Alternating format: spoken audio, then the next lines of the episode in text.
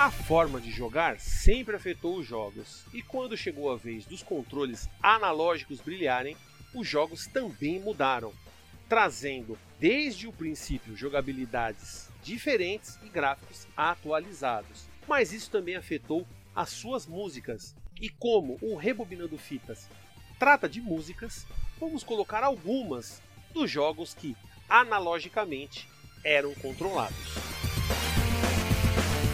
Visite o site defenestrandojogos.com.br e confira mais conteúdo que faço sobre o universo gamer. Dê uma olhada nas minhas crônicas com o Diário de Jogador e os reviews com o Revisando a Jogatina. Além disso, temos entrevistas e muita informação relevante para você. E vocês também podem conferir os vídeos que faço no YouTube.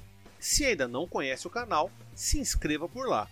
O endereço é youtube.com/barra Defenestrando Jogos. E nós já estamos também no Spotify e Google Podcast. Procure a gente por lá e assine o nosso podcast.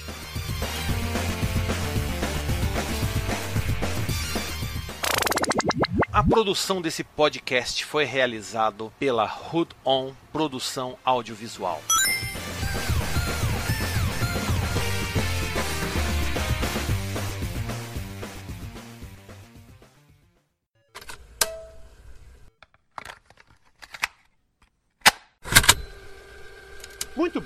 Para começar, eu vou trazer um clássico dos fliperamas, que sim, ele já tinha controle analógico na época, que é o Space Harrier. E também, como eu falei lá no princípio, ele trouxe aí gráficos surpreendentes para a época. Não era só a questão sonora, mas os gráficos também deixavam qualquer um maluco, né? Isso, um jogo lá da década de 80, ainda meados da década de 80, ele deixava todo mundo boca aberta, principalmente com aquele super scale criado aí pelo Yu Suzuki, a Sega, que fez um trabalho maravilhoso. Mas nós tínhamos aí algo muito relevante, uma temática futurística e que, obviamente, sua trilha sonora refletia isso. E vocês vão conferir aí um dos grandes clássicos, né, a música tema deste jogo.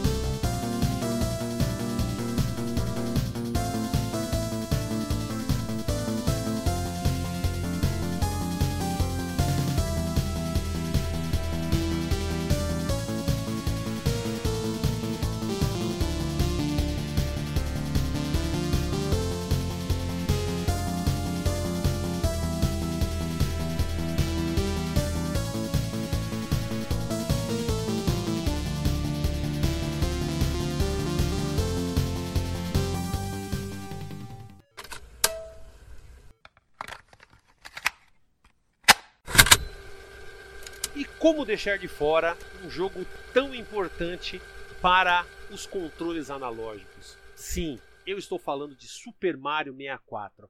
Eu, particularmente, até joguei um pouco esse jogo. Eu não joguei muito, né? Não cheguei a fazer tudo, tudo, fazer um monte de coisa, aqueles bugs, glitches que a maioria faz. Eu só completei o jogo, peguei todas as estrelas e nunca mais mexi. Mas eu sei da importância dele, querendo ou não, o controle analógico ali do Nintendo 64 fez toda a diferença e começou a mudar a cabeça de muita gente aí que programava e criava jogos.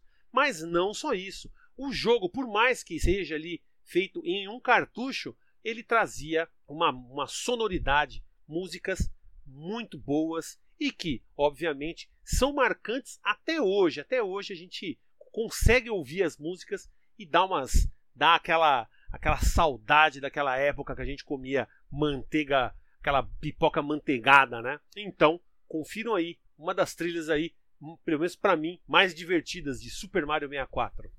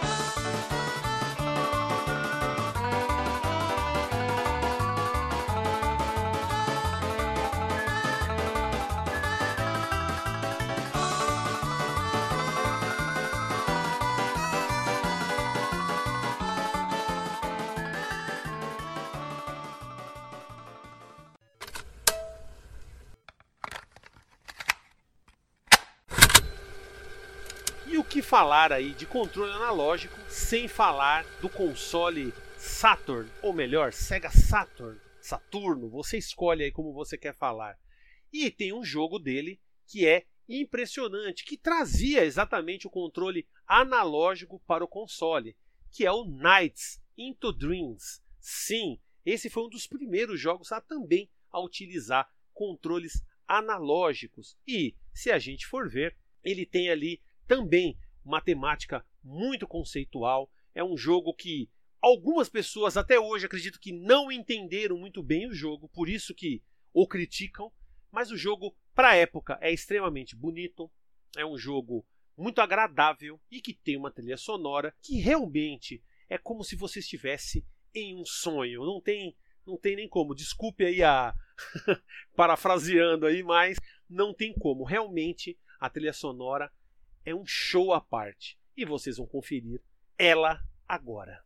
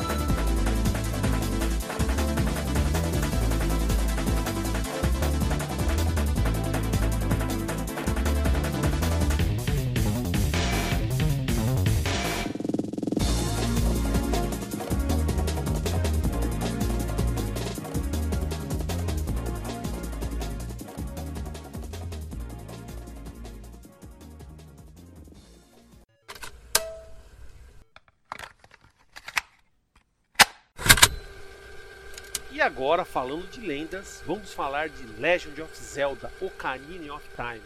Mas o que eu posso falar que você já não saiba? Esse é um jogo extremamente já cultuado, é um jogo que está aí há muito tempo já na cabeça e na mente de muitos jogadores. É um jogo que até foi atualizado recentemente para o 3DS e que ainda é possível jogar e você se divertir muito. Talvez eu possa falar do meu amigo Reves, que deve ter umas 10 cópias Luzi, porque ele joga, porque ele gosta muito do jogo. Mas bem, tirando isso aí, Zelda não é só aclamado, realmente é um dos melhores jogos do Nintendo 64.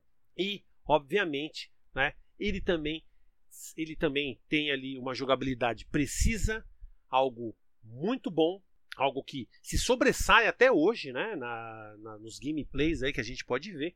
Fora isso, a sua trilha sonora, que é impecável, trazendo toda aquela emoção que o jogo proporciona e toda a história que é contada é também né, por causa da sua trilha sonora. E vocês vão conferir uma que, pelo menos para mim, é muito boa.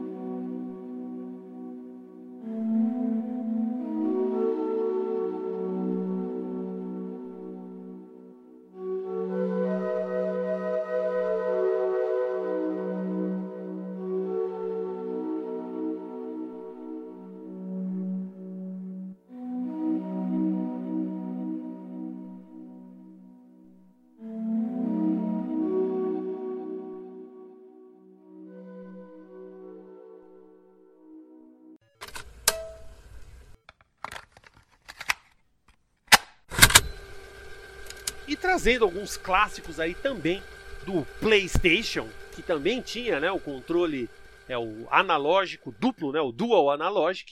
Nós temos aí o jogo Bushido Blade. Sim, esse foi um dos primeiros jogos que eu joguei e usei o analógico. E era um jogo que na época, assim, graficamente, ele quase que impressionava. Ele não era um super jogo, mas o que era muito legal nele eram as batalhas de espada entre os samurais, entre os lutadores, que apenas um golpe, dependendo de onde era dado, você realmente matava seu adversário. O que era extremamente divertido ficar correndo na arena tentando pegar o seu inimigo a todo custo. Tanto que a gente até quando jogou quando joguei esse jogo na época com meus primos, com alguns amigos, a gente falava: "Não pode fugir, tem que ir para cima", porque aí o negócio acabava rápido e outra pessoa podia jogar.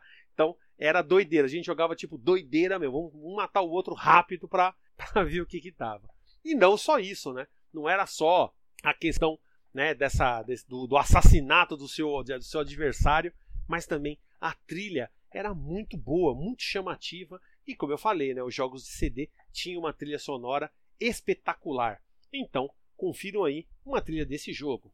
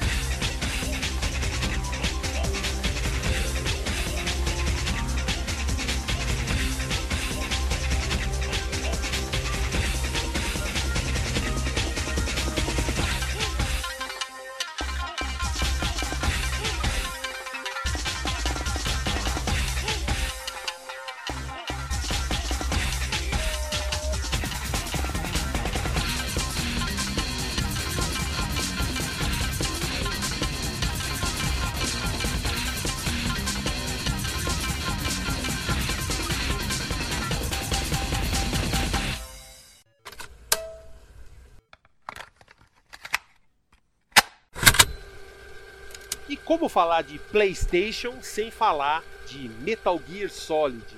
Sim, esse jogo ele foi exclusivamente feito para usar o controle analógico. Se eu não me engano, você até, até podia jogar com o controle normal, mas com o analógico ele tinha todo um, toda uma, uma forma diferente de você ver. E ele foi um jogo extremamente copiado, a sua fórmula né, foi extremamente, amplamente copiada também, né? Ele é um dos jogos que eu considero como divisor de água da geração ali 32 bits. Foi ali que realmente nasceu um gênero totalmente novo, né? O de espionagem, de estratégia, e não só sair dando tiro, sair batendo nos inimigos. Você tinha que pensar no que você tinha que fazer, você tinha momento certo para agir. Isso tudo fazia né, toda a diferença. Querendo ou não, os jogos com os controles analógicos começaram também a trazer pensamentos diferentes na sua jogabilidade. E não só nisso, as trilhas sonoras também acompanharam, também acompanharam essas mudanças. E vocês vão conferir aí a trilha de MGS.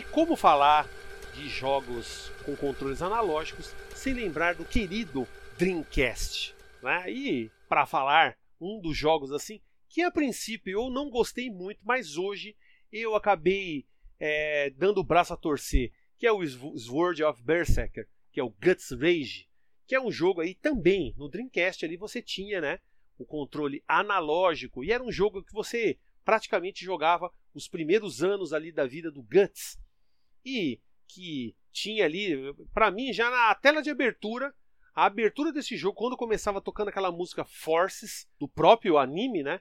Era algo de deixar você ali esbabacado. Fora que o gameplay era bem rápido, vinha bastante inimigos, era, né, o, o começo ali do hack and slash, a morte do beat'em up, né? O, o beat'em up começou a deixar de ser interessante para as produtoras, para os jogadores. Nesse momento, né, o Sword of Berserk trouxe exatamente isso, né? E, obviamente, suas trilhas sonoras, não só da abertura, de todas as telas, todas eram muito impressionantes. Então, confiram aí uma, uma das trilhas aí deste jogo.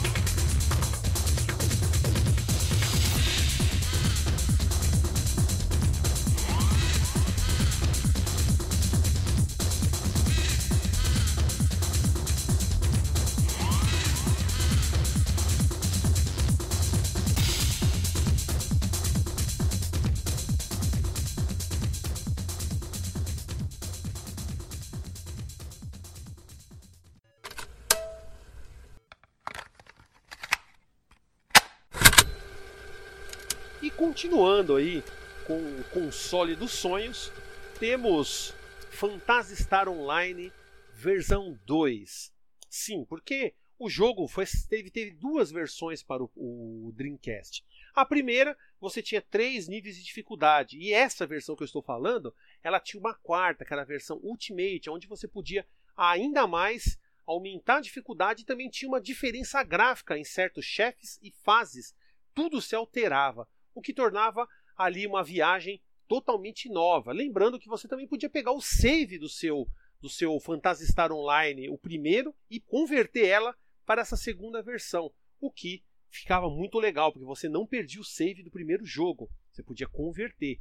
E eu até sempre falo, né, até já fiz vídeos falando do Dreamcast no canal, no Colecionando Memórias, e digo que quando eu comprei o meu Dream, não veio o, o VMU, né, que era o memory card do console, e com isso eu não podia jogar esse jogo porque ele precisa criar um save.